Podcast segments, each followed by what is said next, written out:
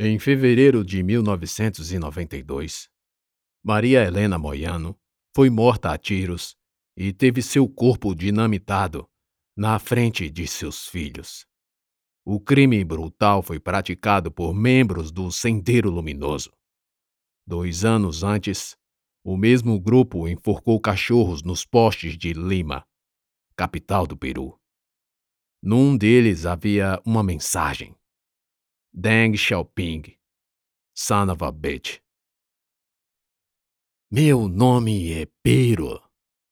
Eu acho que esse é meu nome, pois os humanos que se dirigem a mim só me chamam por esse nome. E eu atendo a todos. Aliás, eu acho até bonito. Pero. Embora tenha quase certeza de que no papel a forma escrita é diferente. Alguns dizem que eu sou um pero bonzinho. Como se existissem outros peros. Eles afagam minha orelha, o que é bem bom, bem gostoso. Eles também me dão alimento e cuidam muito bem de mim. Eu não me lembro muito bem desde quando existo. Para falar a verdade, a minha memória dura muito pouco, a não ser daquilo que se repete sempre. Eu já disse que me chamo Pero. Então, um nome bonito. Bem, eu estou num lugar que parece uma selva. Muitas plantas e passagens perigosas. Por isso não posso ir para longe. Passo os dias aqui, comendo, brincando com as crianças e treinando. Consigo lembrar porque essas atividades se repetem diariamente. O treino é feito pelo homem que mais me afaga a orelha. Ele também me dá comida. É o humano que eu mais gosto. Eu não sei o nome dele, mas chamam-no de Chico. Às vezes o vejo sorrindo, às vezes chorando. Eu não gosto de ver ninguém chorando. E, sem saber a razão, vem-me uma angústia e a mesma vontade de chorar. No meu não descem lágrimas. É um choro aqui dentro, igual a uma profunda tristeza. Chico, estás chorando de novo? Outro homem perguntou ao Chico. Eu ouço as frases de humanos, mas não sei o significado. É como se fosse um idioma diferente que eu entendesse só a pronúncia. Igual a um gravador de áudio. E eu só sei que ele chora por causa das lágrimas que saem dos olhos. Ele enxugou e respondeu: Não aguento mais fazer isso, capitão. Os pobrezinhos. Chico olhou para mim e chorou ainda mais. Ora, companheiro, força! Logo tomaremos o poder pela revolução. E você não precisará mais fazer isso. O outro apagou a orelha de Chico, que enxugou os olhos mais uma vez, parando de chorar. Enchi-me de felicidade, balançando o rabo. Encostei em Chico e ele, segurando o meu focinho, disse: Você é meu único companheiro de verdade. Essa frase deve ter um ótimo significado porque até o cheiro do Chico mudou. Eu tenho uma vaga lembrança de que aqui na selva outros cachorros também eram treinados por Chico. Só pode. Porque eu acho ossos enterrados por todos os lugares. E eu tenho certeza de que não são meus. Quer dizer, não eram os que eu enterrei. Nossa, como é ruim não lembrar das coisas. Vamos dizer que os cachorros eram meus amigos. Se for mentira, duvido você descobrir. A verdade é que eu e você, que está aí do outro lado ouvindo ou lendo, não temos como provar que não existiam outros cachorros na selva. Temos apenas os indícios, que são os ossos. Ou seja, provas que provam que outros cachorros moravam aqui antes. Pronto. Contra fatos não há argumentos. Aliás, eu sou um exímio caçador de ossos. Aqui, um pouco ao norte, bem próximo do rio, eu acho ossos de todos os tamanhos e tipos. Ossos de boi e vacas, de porcos, lhamas, animais pequenos e também de humanos. Por que humanos comeriam eles próprios? É estranho. Ainda mais porque acho os ossos quase inteirinhos e vestidos com roupas. Olha só! Nem para tirar a roupa eles se dão o trabalho antes de comerem uns aos outros. É gostar de roupa que nunca vi. Engraçado essa doidice de humanos vestirem roupas. Mas já encontrei ossos humanos sem roupa. A propósito, é a maioria das vezes. O Chico de vez em quando coloca umas roupas em mim. Eu fico parecendo um soldado, com uns pacotes nos bolsos de um colete que ele mesmo faz. Parece que esses pacotes têm um produto muito especial. Os companheiros manuseiam com bastante cuidado e usam a palavra dinamite o tempo todo. Às vezes dizem invenção de nossos camaradas sovietes. Usaram contra os nazifascistas alemães. Pobre do Hitler e seu amor por peros. Aí todos caem na gargalhada, menos o Chico. Então eles tiram aquela parafernália e me deixam nu novamente. Que bom! Alguns humanos também ficam nus, mas nunca soube a razão. São sempre os novatos. Pessoas que nunca vi. Aliás, eu acho que nunca vi porque o cheiro é totalmente estranho. Estamos sempre nos mudando e conhecendo novos lugares e novas pessoas. Quando chegam a um esconderijo novo, essa é a palavra que os companheiros usam. Às vezes as pessoas que nos recebem tiram a roupa, mulheres e crianças, é triste que nem posso brincar com elas. Elas entram em buracos fundos, tão fundos que eu jamais alcançaria aquela profundidade cavando. Então eles me afastam, e logo eu tenho que me esconder, porque depois de uns gritos de Viva o presidente Gonzalo! Os fogos de artifício começam a pipocar. Daí as pessoas nuas desaparecem Acho que vão embora sem roupa mesmo. Isso é que é liberdade. Escolher ficar nu e ir embora a hora que quiser. Talvez elas nem sejam desses novos esconderijos e venham só para ajudar a cavar os buracos. É só isso que invejo humanos, da capacidade de cavar tanto e tão rápido. Eu vejo muitas crianças tristes, mas quem chora mais são as mulheres. Nossa, aquilo me dá nos nervos. Por mais que eu tente deixá-las alegres, elas estão sempre limpando os olhos com a barra das blusas. Algumas chegam sujas no acampamento, vêm de longe, fugindo de alguma coisa ruim. Recebem água e comida dos companheiros. E à noite caem nos prantos chorando e murmurando baixinho sem parar. Miho, mataram a Miho, Rito. Nem o Chico chora tanto quanto as mulheres. E algumas, depois de chorar tanto, simplesmente começam a me maltratar, sem nenhuma razão aparente.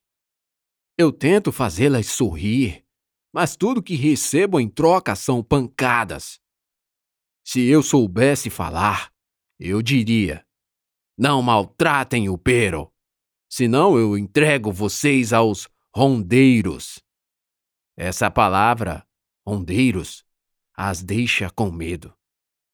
Outras palavras, como fujimori, são ainda piores. Às vezes eu paro e escuto eles, só homens falam tanto assim. Falam coisas por horas e horas. O FMI mata muito mais que qualquer guerra que já tenha sido travada. É um tédio. Esses humanos perderam a noção da felicidade.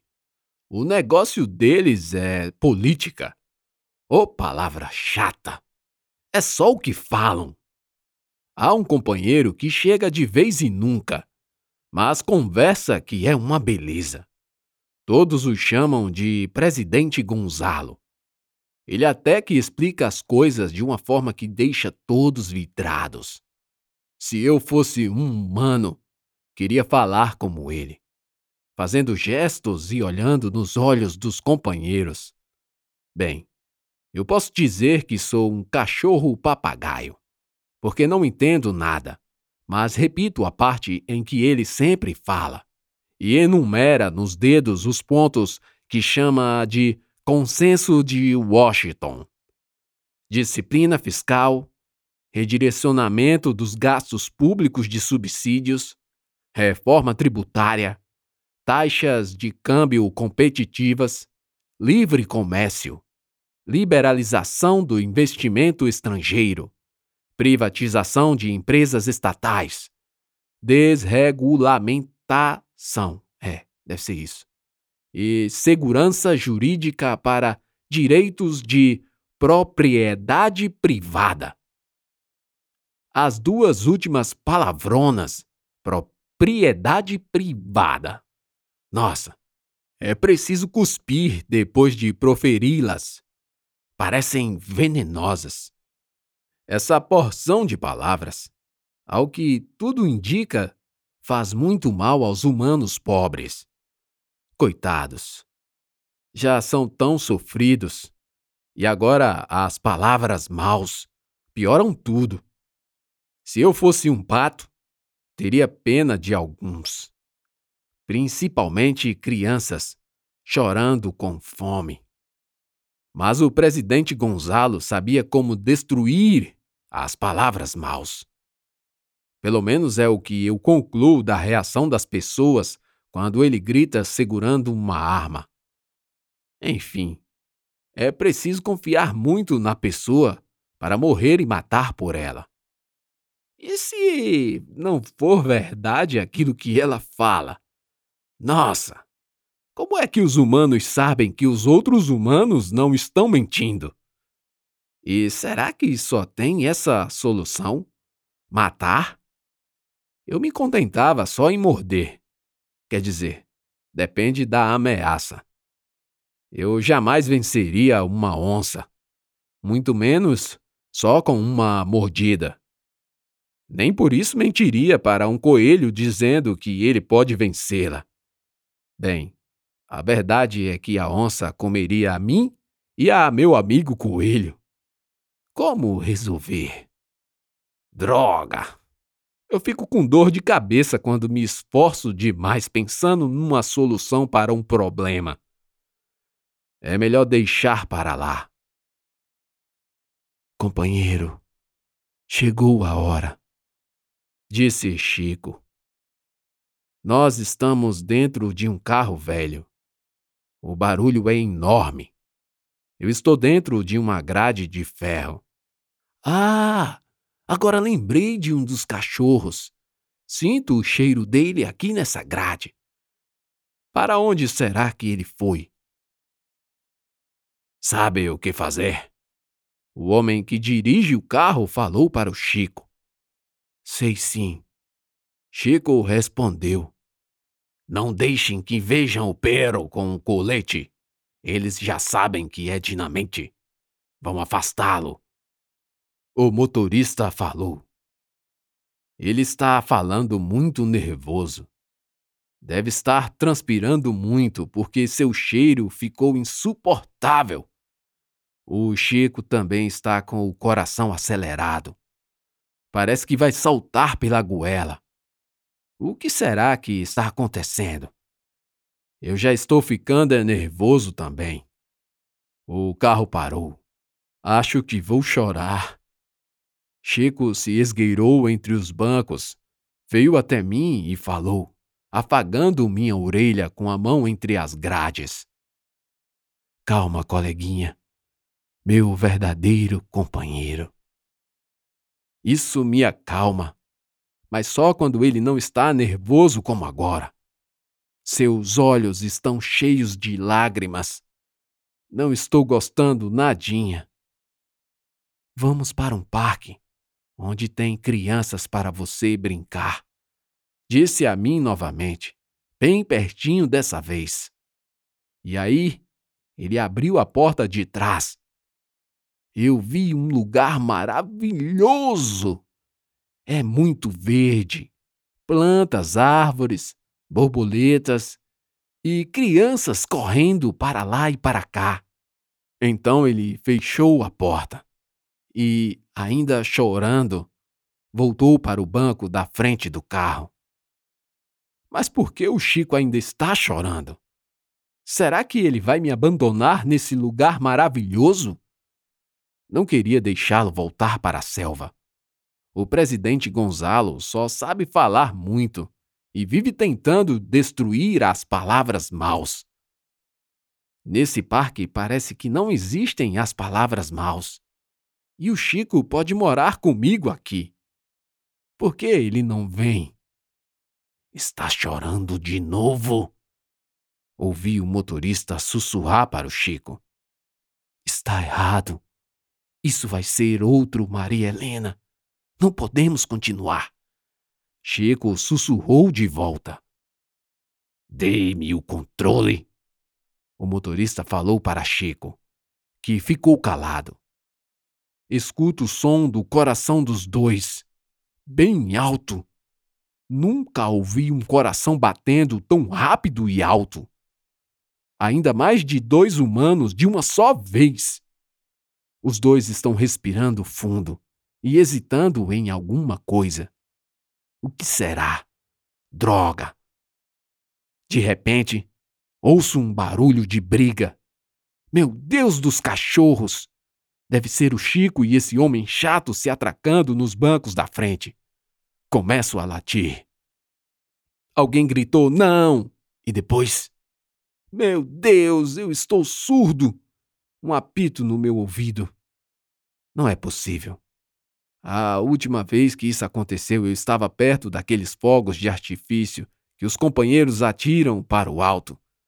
E esse cheiro de fumaça, com certeza foi um daqueles.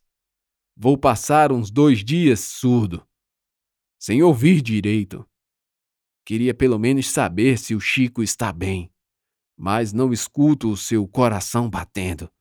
Aliás, nem escuto do motorista chato. A porta da frente abriu. Depois a mala do carro.